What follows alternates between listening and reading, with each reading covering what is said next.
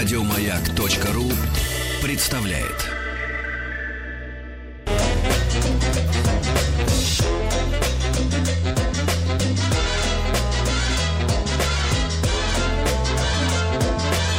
Толковый словарь Петрова Шишкина.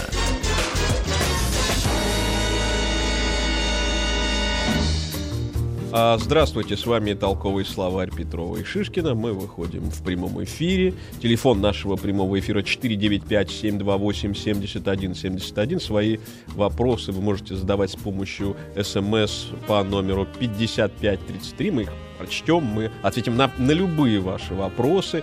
Вот, э, главный вопрос, который вчера э, звучал у нас как бы за кадром, а почему, так сказать, вот закончился цикл про Индию, а начался цикл про Бразилию? Ну, потому что Бразилия, это, в общем, в прошлом тоже Индия, так как Колумб, э, в общем, открывал Индию, он хотел попасть совершенно в другой какой-то мир, он стремился туда, а, вот, и все думали, что действительно он Индию открыл, но оказалось, что нет, он открыл Америку, ну и, конечно, так сказать, Бразилию, поскольку, поскольку она была частью этой Америки. Сегодня у нас гость Алексей Наумов, географ, заведующий кафедрой социально-экономической географии зарубежных стран географического факультета Московского государственного университета, кандидат географических наук, доцент.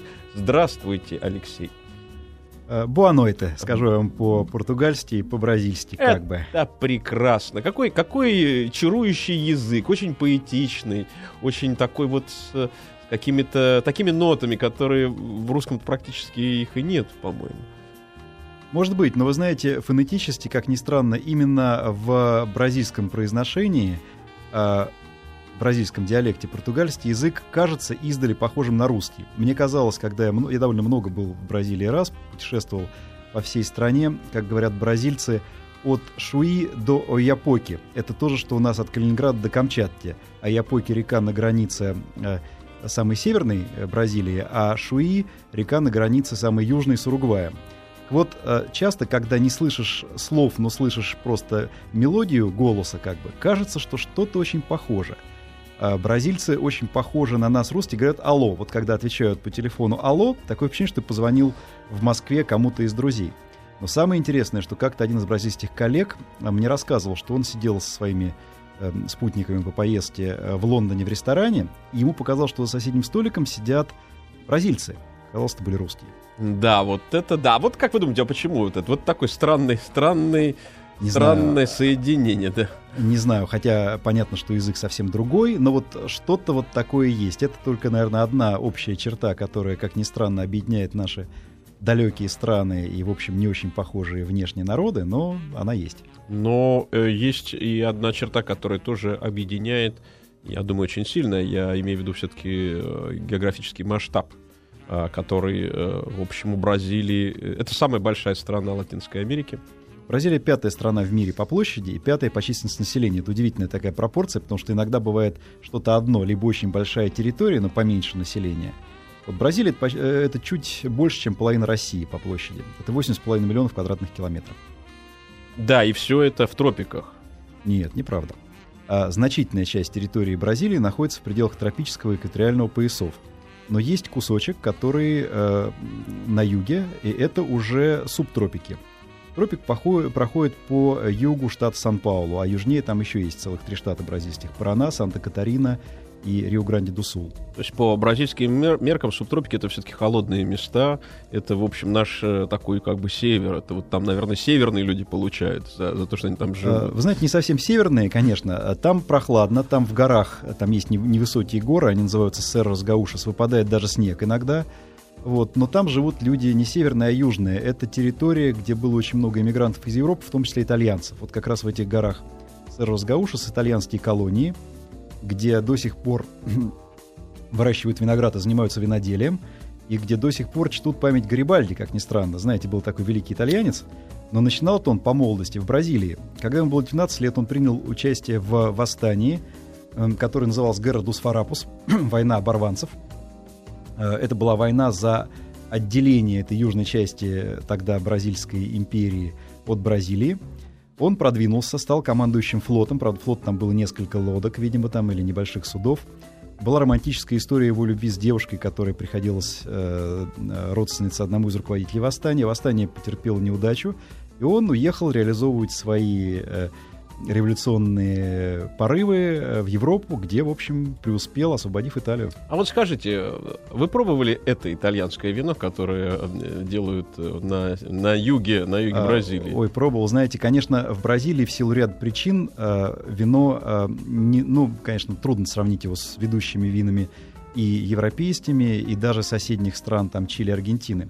Но как-то в одной небольшой такой деревушке, поселочке итальянском, в ресторанчике семейном э, мне предложил его хозяин попробовать домашнего вина, это оказалось Изабелла. Знаете, есть такой сорт ну, винограда. Да, сладкий, в общем. И я говорю, это же Изабелла. Он говорит, ты знаешь, вот у нас так уже его не называют, а дедушка мой, который привез лозу из Италии, называл это именно так.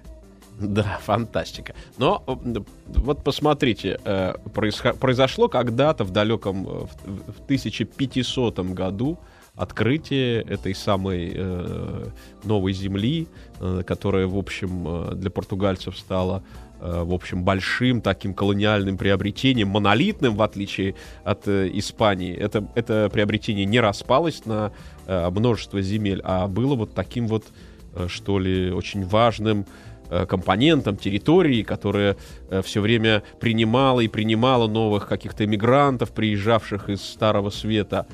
А, а вот э, при, этом, при этом получается, что эта земля разнообразная, да, что она не является даже в этнографическом смысле э, однородной, да, это какое-то э, много, э, многокультурное, много, как, как бы это сказать, много даже языковое сочленение вот таких вот совершенно противоположных иногда, как я думаю, э, этнических групп.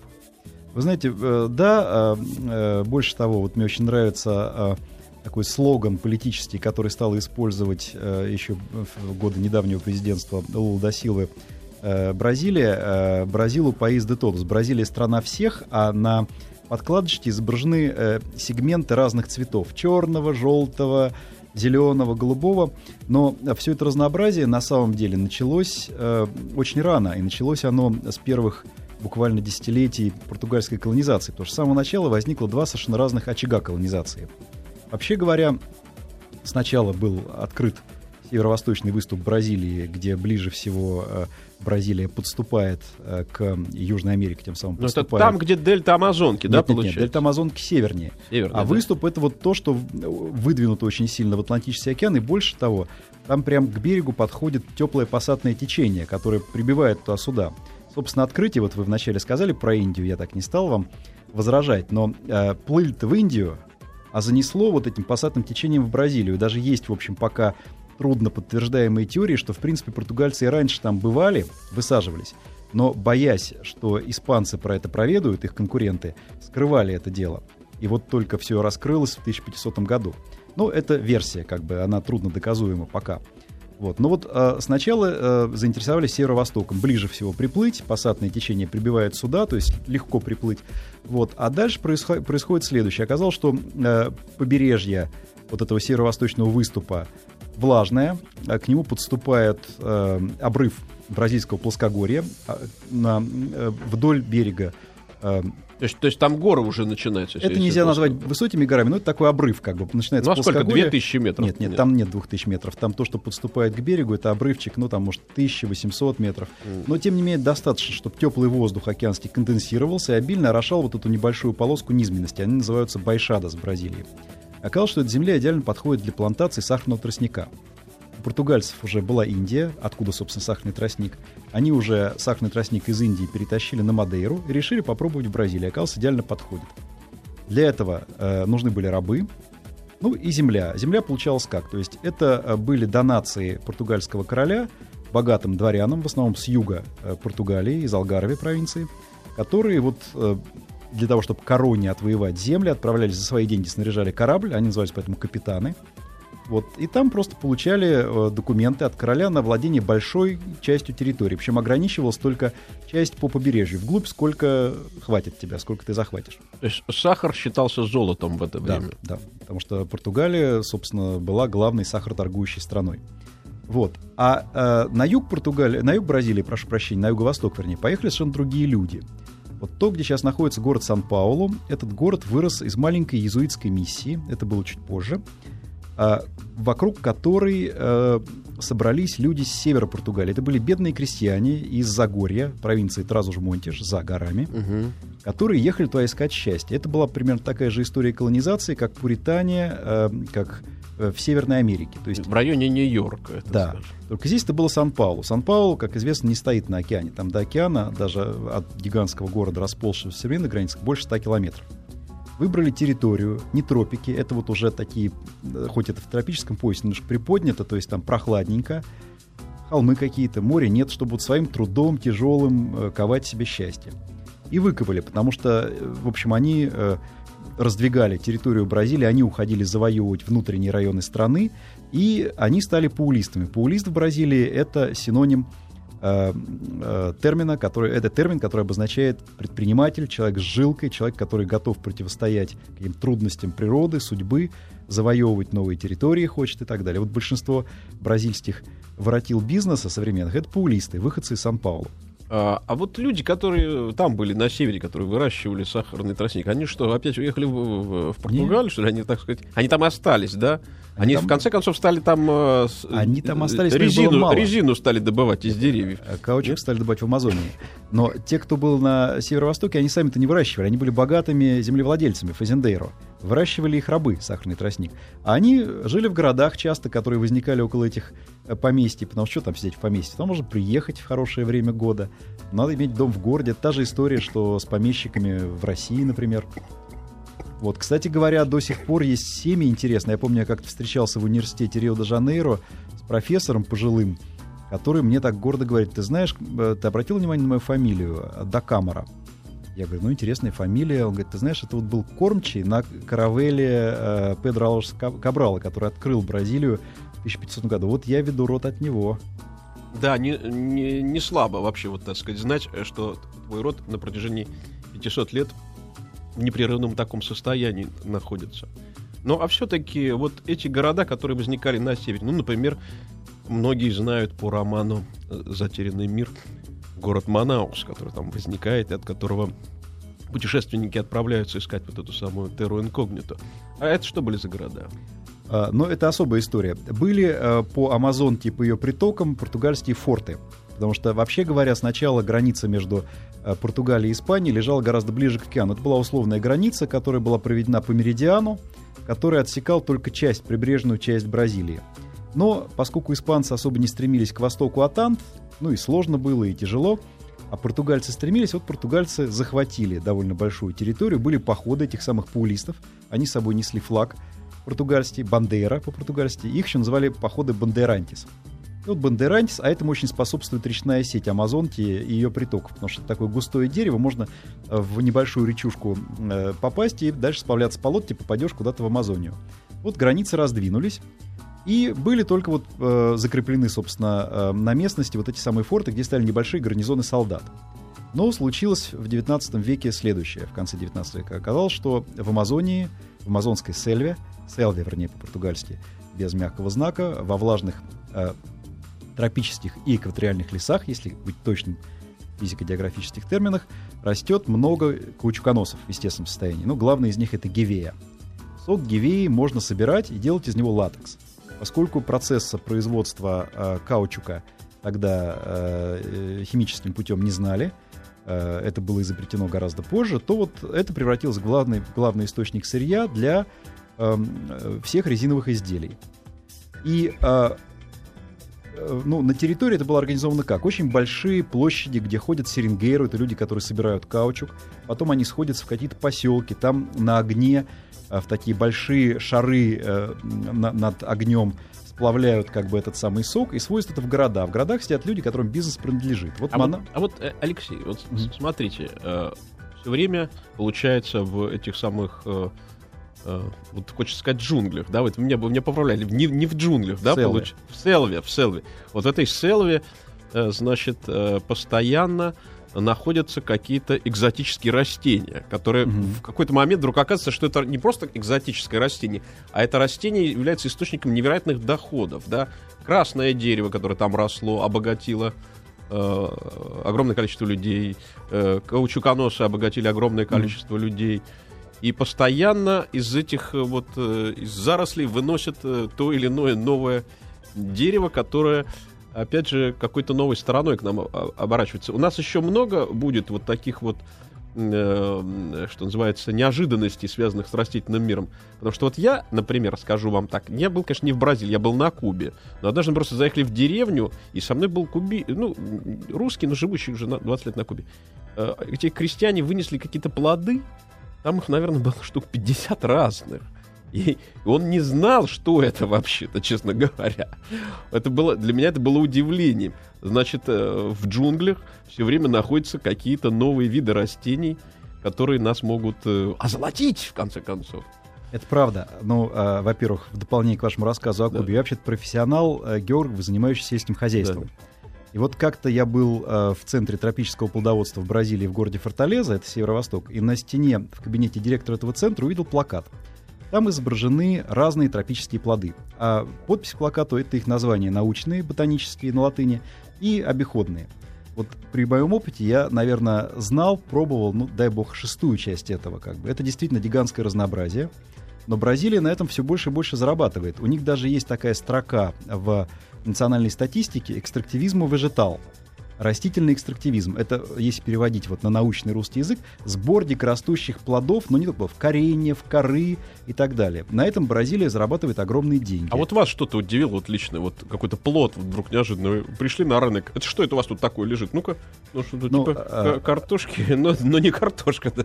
Нет, там другое интересно. Вот сейчас-то э, у нас уже появилось и есть, э, часто это очень популярно стало в фитнес-клубах, но я-то впервые это видел раньше — асаи. Асаи — это такая пальма, растет в Амазонии. В принципе, невкусные плоды красные, но безумный энергетик, э, очень хороший. И в Бразилии уже там много лет назад на каждом углу, где вот типа коктейль-бары, где соки всякие делают из этих плодов многочисленных, в том числе из этого асаи, там, смешав его с молочком или с чем-то еще. Вот, вот кто не знает, вот сейчас слышим, вот еще раз, э, значит, это название асаи. Асаи. И маленькие красные такие плоды. Не обязательно человек, может быть, ходит в спортивный клуб. У него, может быть, э, наоборот, поездка на дачу предстоит.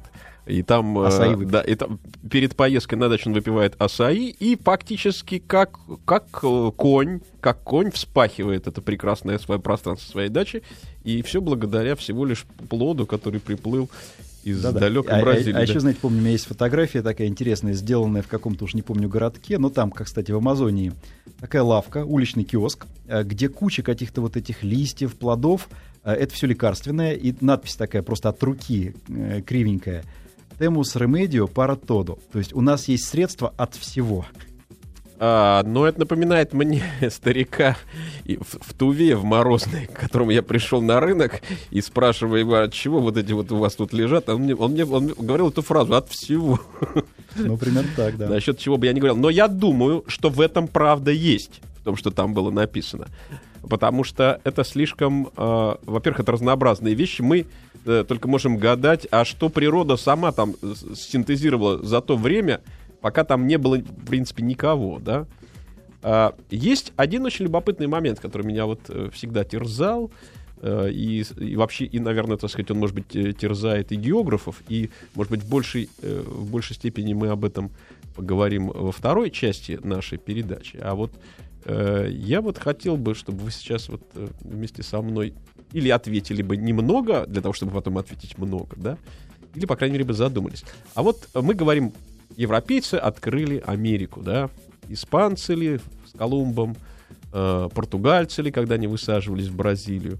Ну вот я читал, что вообще-то в Бразилии даже нашли черепа австралоидов, и что вообще-то э, как бы австралоиды еще до, до всяких там, до, до сибирских народов, которые через Берингов пролив, э, все-таки проникли э, в Южную Америку и, в, и прежде всего в Бразилию. И чуть ли не на как, не каком-то там плато Мату Гросу были найдены их, э, значит, какие-то остатки их скелетов, да какие-то там, в общем-то, серьезные артефакты, которые, в общем, переворачивают представление о том, как происходило расселение человека и насколько оно было вот таким вот монументальным.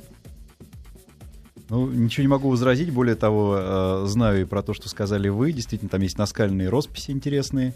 И другие тоже на сей счет сюжеты есть. Да, и, э, может быть, мы эти сюжеты обсудим в то самое время, которое, э, значит, у нас будет по второй части программы, потому что сейчас приближаются новости, и наверняка эти новости имеют какой-то волнующий элемент, а поэтому мы, э, мы прервемся ненадолго для того, чтобы снова, снова поговорить о Бразилии и о ее культурном и историческом разнообразии.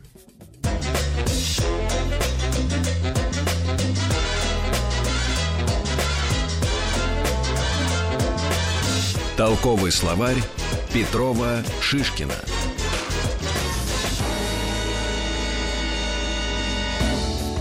Ну, что ж, мы в прямом эфире. Телефон нашего прямого эфира 495-728-7171.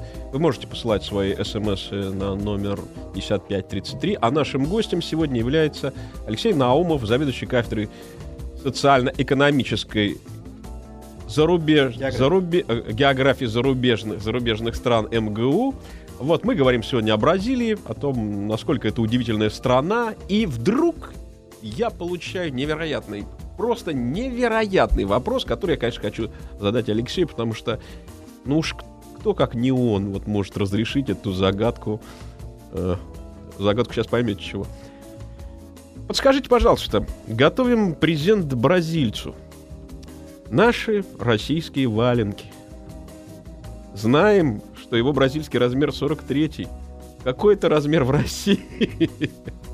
А вообще, э, даже э, абстрагируясь от этого размера, знают ли в Бразилии, что такое вообще валенки? Ну, э, как бы вам ответить на этот вопрос? Я знаю людей в Бразилии, бразильцев, которые знают, что такое валенки, но эти, это бразильцы корнями русские. В Бразилии есть помимо переселенцев последней волны, очень интересные люди, э, староверы русские, которые там оказались э, в результате невероятной совершенно истории. Вообще-то они были, эм, жили на территории Китая, куда они убежали во время гражданской войны, их предки, вернее, убежали во время гражданской войны из России. Жили они себе в Китае, но в Китае тоже началась гражданская война, к власти пришли коммунисты в 49 году они убежали в Гонконг, э, который тогда был британской колонией, жили в лагере для перемещенных лиц. И в начале 50-х годов э, Организация Объединенных Наций их решила перевести в Бразилию. Им купили землю в бразильском штате Парана, это юг и они там поселились. Ну а потом некоторые из них решили, что не будут они жить в Паране, и уехали осваивать саванны Серраду. Это огромный район нового сельскохозяйственного освоения, такая бразильская целина, который стал осваиваться с 70-х годов 20 века. А вот это Парана, это там, где река, что ли, течет? Ну, вот река это... течет по территории и ее притоки нескольких штатов, но вот один из них носит такое же название Парана, это юг. Это юг. И там еще находится этот знаменитый водопад. Э, Игуасу. И да. он тоже в Бразилии находится. Ну, это водопад на границе э, Бразилии, Аргентины рядышком находится еще и Парагвай. Вот что там за климат тогда получается? Вообще, вообще что за климат вообще в Бразилии? Вот как он, как он э, вот разнится э, с севера на юг, с запада на восток? Понял. А, постараюсь ответить коротко, чтобы не прочитать да, большую лекцию. Да. Очень интересная история. Я уже упоминал в первой части нашей беседы э, пассатное течение бразильское, угу. теплое, которое от экватора оказывается у берегов Бразилии. Так вот, оно омывает почти всю Бразилию от северо-востока примерно до штата Рио-де-Жанейро. И только там встречается с водами холодного течения антарктического. Есть такой мыс Кабу-Фрио, холодный мыс на территории штата Рио-де-Жанейро, э, куда иногда добивает это холодное течение. Поэтому иногда на знаменитом пляже Копакабана, вот сам видел, можно увидеть кита, который где-то там плывет вдалеке, или пингвинов, которых туда занесло. Но вот, тем не менее, большая часть побережья омывается теплым, экваториальным, ну, потом оно становится тропическим, вот этим пассатным течением. И, как я уже сказал, к берегу подступает вот уступ бразильского плоскогорья. Поэтому вот эти низменности вдоль берега и склоны бразильского плоскогорья, и серры береговые, они примерно все одинаково прогретые и влажные. То есть купаться там можно вдоволь. Вообще, я над Бразилией много летал. Вот летишь над Бразилией вдоль берега, это сплошной пляж. Сейчас нас, нам звонок, да? Вот давай, давайте, оденьте. Сейчас, сейчас, давайте, давайте. Э, ну, мы, мы вас слушаем. Здравствуйте, говорите. Здравствуйте. Добрый вечер. Э, меня зовут Михаил. Очень приятно. Я ваш коллега из Санкт-Петербурга. Вот. И, значит, недавно мы с ребятами э, изучали про Амазонию, э, вот, про Амазоны в частности, вот. И в одном учебнике был приведен пример э, о, о жителях Амазонии, о том, что большинство людей это были ну, грузины и евреи. Вот. мы немного не поняли, вот, но детям, детям понравилось, все обрадовались. Вот. Ну, Э, Собственно, может ли быть такое, что действительно э, ну, э, чеченята были э, в Амазонии, то есть или это опечатка в учебнике? ну, это очень странный учебник. Хотя, наверное, кого только нет в большой стране. Что вы думаете об этом?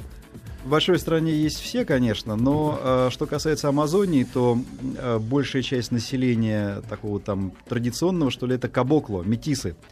Э, индейцы с примесью белой крови, которые одеваются уже, ну там одеваться немного надо, маечку, трусы до сандали, но уже не как индейцы, но живут по-прежнему на воде, там же очень много э, рек, кроме самой Амазонки.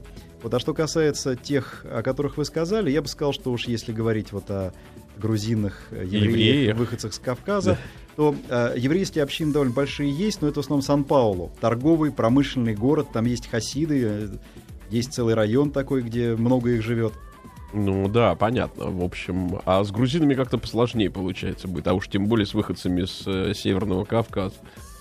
Ну, наверняка кто-то да есть, конечно, но вот такого, чтобы там были известные общины крупные, ей-богу, не слыхивал. Э, Да, но в конце концов э, мы прервались на разговоре о климатических особенностях. А вот, допустим, э, в том самом месте, э, скажем, в районе Параны или, скажем, в областях, прилегающих, собственно, к бывшим э, испанским колониям э, на Западе, что там происходит? Ну, к бывшим испанским колониям на Западе прилегает Амазония, Ну та да. самая Селла. Причем прилегает самая влажная ее часть, самая тяжелая для жизни, экстремальная, где очень влажно, жарко, такое испарение гигантского болота. Вот в Манаус, когда прилетаешь, если летишь с юга Бразилии, э, выходишь из самолета, и такое ощущение, что ты стоишь в болоте. Такие испарения, запахи. Потом, конечно, потихоньку привыкаешь. А что касается штата Парана, то это получше. Э, Там э, вообще э, уже субтропики, идеальная территория для сельского хозяйства, поэтому там селилось очень много европейских иммигрантов конца 19 начала 20 век, веков. Поляки, голландцы, немцы. Алексей, ну вот вы, где бы, где бы вам лучше всего было в, в Бразилии? Вы Ага. наверняка имеете как, какие-то свои приоритеты. Куда бы вы хотели возвратиться? Или где бы вы могли бы пожить? Ну, даже там не, не, не один-два дня, а, скажем, там месячишка. Ох, хороший вопрос. Но я бы сказал, что вот с точки зрения комфортности для меня климата, если отбросить географический интерес исследователя, это скорее вот юг, как раз Серрос Гауша, какие-нибудь в штате Рио-Гранди-ду-Сул, эти итальянские колонии, э, хороший климат, э, какое-никакое вино. А если все-таки приплюсовать интересы исследователя, то что это? Э, Я бы сказал, что вот я бы еще вернулся, я там был один раз пока всего, в район, который называется Пантанал. Это не Амазония, Это болото. Это, это, ну, не совсем болото. Это истоки э, реки Парагвай и ее притоков на границе с Парагваем, Боливией, ну, со стороны бразильской. Это вообще экологический рай. Вот там гораздо больше биоразнообразия, чем в Амазонии, огромное количество птиц. А что касается болота, то, видите, там как-то вот нет ощущения такой опасности, хотя есть все те там якобы и змеи там и так далее. Но Крокодилы. да, но я вам просто расскажу про э, э, св- э, свои ощущения и впечатления. Один из туристических аттракционов, которые там есть, э, вы одеваете на себя эм, гидрокостюм, чтобы просто не замерзнуть, держаться на плаву, маску, трубку, вас выбрасывают в речке, и вы по ней плывете несколько километров. Речка небольшая. Рядом идет лодка, э, которая вас сопровождает, но вы плывете среди рыб. Некоторые из них размером почти с вас, но вас не едят. Когда спрашиваешь у тех, кто это организовал, а это массовый вид уже туризма, там бразильцы многие этим занимаются, э, спрашиваешь у этих сопровождающих, а нет ли опасности? Они говорят, а ты знаешь, как называется эта река на языке индейцев Гуарани? Э, точно так же, как называется анаконда. Анаконда. Она, мол, Ну, здесь живет. Но значит и она там живет. Ну Я- Вы видели анаконду? А анаконду я, честно говоря, видел только в неволе. Я видел многих других бразильских змей, но вот анаконду видел только в неволе.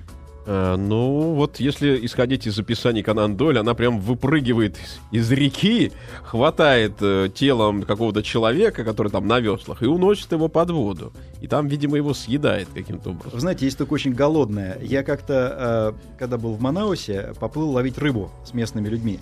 И лодочником был индеец, который работает с телевизионщиками местными. Он возил Кусто, когда Жак Эв Кусто снимал фильм об Амазонке. Так вот, сначала мои бразильские коллеги и я захотели искупаться. Он сказал, вот здесь можно. Остановил нас посреди какой-то лагунки, сказал, что здесь глубоко, пираньи здесь не живут. Потом мы отплыли на этой лодке метров 300 и стали ловить пираний на мелководье.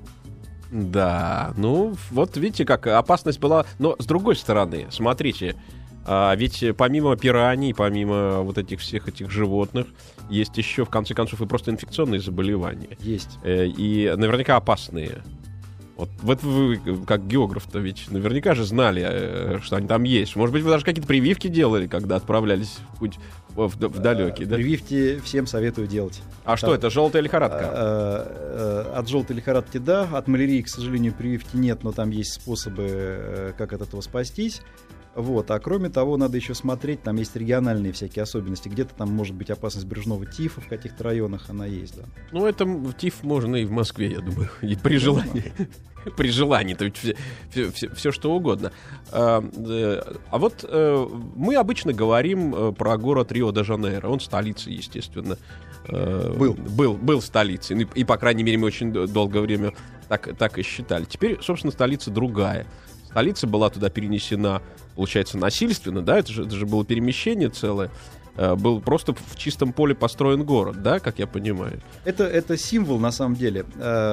Все это произошло в годы правления Жусулина Кубичика, демократически избранного президента Бразилии после многих лет э, военной диктатуры.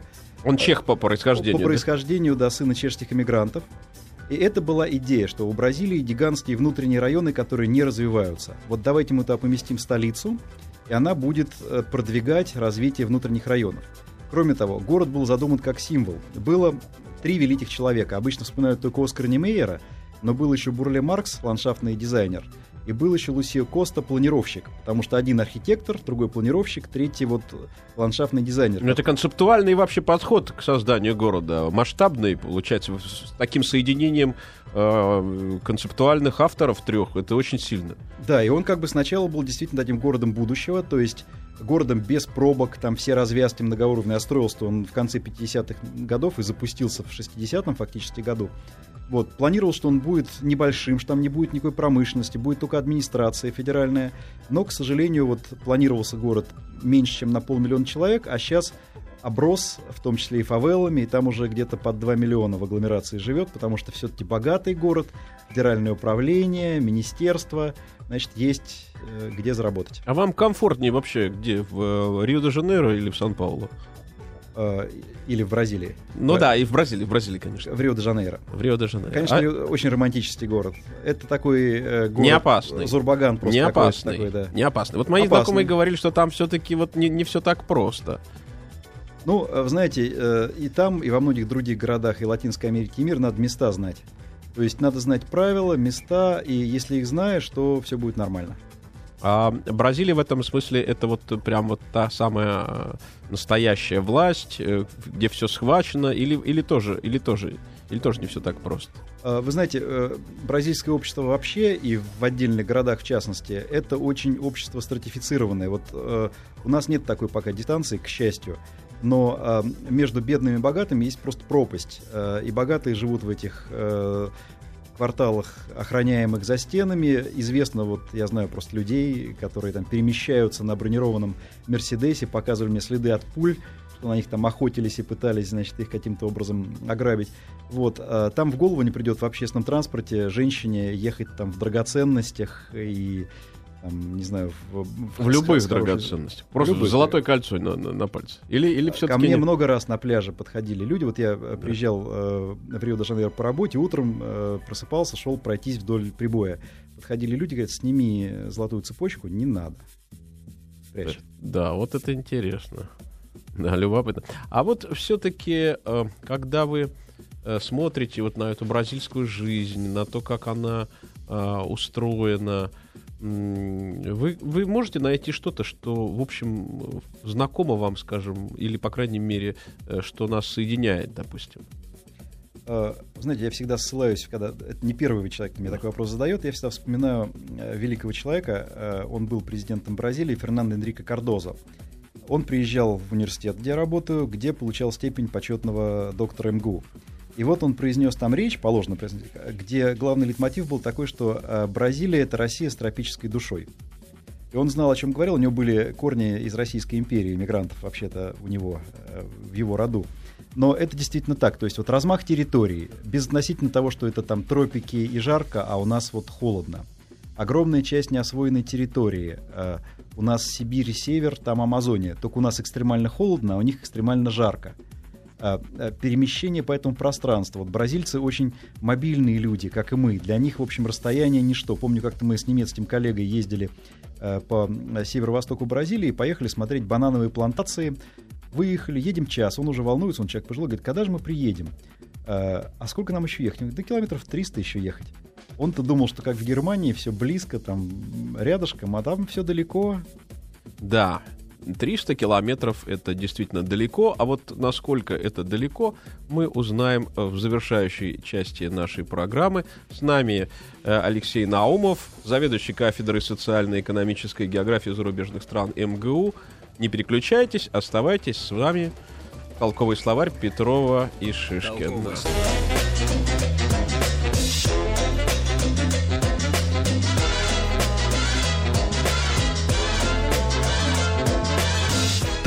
словарь Петрова Шишкина.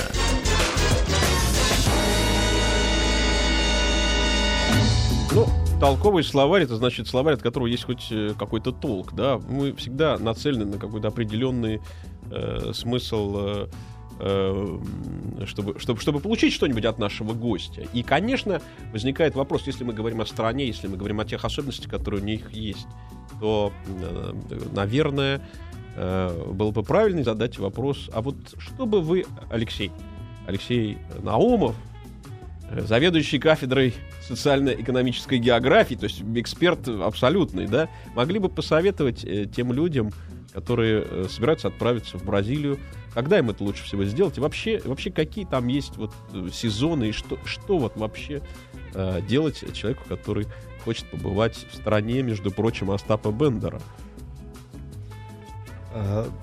Вопрос интересный, но давайте так, по местам, что имеет смысл посетить, на мой взгляд, конечно, страна огромная интересная, но Рио-де-Жанейро, понятно, без этого Остап Бендер не простил бы современных путешественников, это город его мечты. А, Сан-Паулу вряд ли город большой, тяжелый, скорее для бизнеса, э, такой огромный монстр. Водопады Гуасу обязательно, если есть возможность, хотя надо лететь. Северо-восток Бразилии тоже, потому что старые колониальные города – очень интересно. Если есть возможность, штат Минас-Жерайс, это штат, который процветал на добыче золота и алмазов в конце 17-го, начале 18 веков, шикарная архитектура барочная, очень ни на что не похожая. Ну и еще есть золото и алмазы -то. Добывают, но золото очень э, с большой глубины шахтная добыча, а алмазы добывают, но уже не там. Э, драгоценные камни, полудрагоценные, это в основном подальше туда, к Амазонии. Вот, значит, Амазонию, да, конечно. Ну и Пантанал, про него уже сказал. Теперь, когда ехать, что самое интересное. Если говорить о северо-востоке и о Рио-де-Жанейро, идеально это наше лето, потому что там зима, это южное полушарие, это сухой сезон и не очень жарко. Это значит, будет 24 градуса тепла, не жара и не будет дождей. Зимой, к сожалению, это сезон дождей, вот сейчас. Я первый раз попал в Рио-де-Жанейро, об этом мечтал, специально подгадал командировку так, чтобы у меня попадали выходные. Вот первый день, единственный день, когда я работал и общался с коллегами, было солнце, все остальные дни лил страшный тропический ливень. А, такой именно проливной, да? Абсолютно. Серый, проливной, тяжелый. Вот. А водопад Игуасу хорошо смотреть, когда там много а, воды. Вот мне повезло, я был в октябре, это было хорошо, то есть уже начал сезон дождей. В сухой сезон не будет того впечатления, той массы воды, тех радуг, которые там сияют над этим водопадом. Амазония очень хорошо, опять же, э, нашим э, летом, после того, как спала большая вода, где-то июль.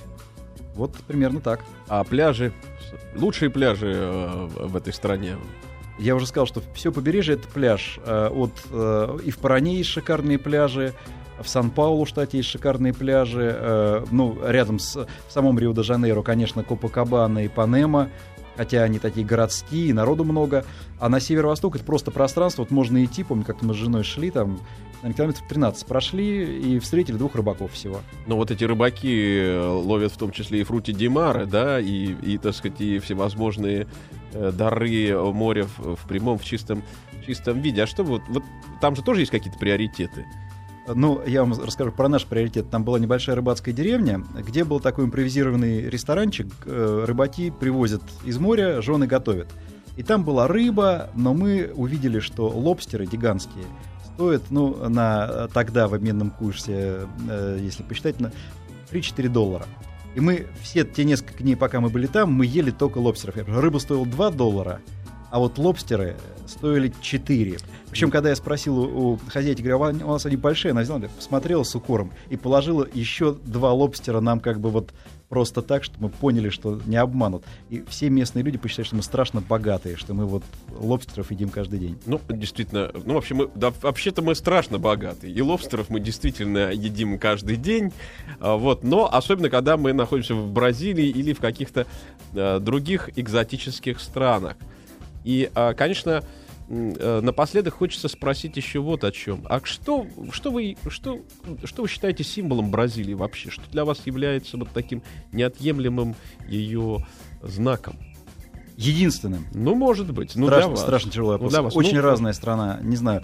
Символ для меня, скорее, символы — это образы. Вот для меня символ, конечно, это э, гора Карковада над Рио-де-Жанейро, где стоит статуя Христа, вот это самое. И вот это сочетание города гигантского со стадионом Маракана, с фавелами, с современными высотными кварталами, пляжа, вот такое ажурное побережье, потому что прибой все время есть накат, и тропической зелени, потому что лес — тропический, в самом центре города, вот по склонам этой горы. Ну, тропическая зелень находится, между прочим, на бразильском флаге. И, наверное, без этой тропической зелени этот флаг был бы даже и немыслим. Ну что же, Алексей, спасибо вам большое. С нами сегодня был Алексей Наумов, заведующий кафедрой социально-экономической зарубежной географии э, Московского государственного университета. Ну и с вами была программа «Толковый словарь Петрова и Шишкина». И напоследок, конечно же, бразильская мелодия.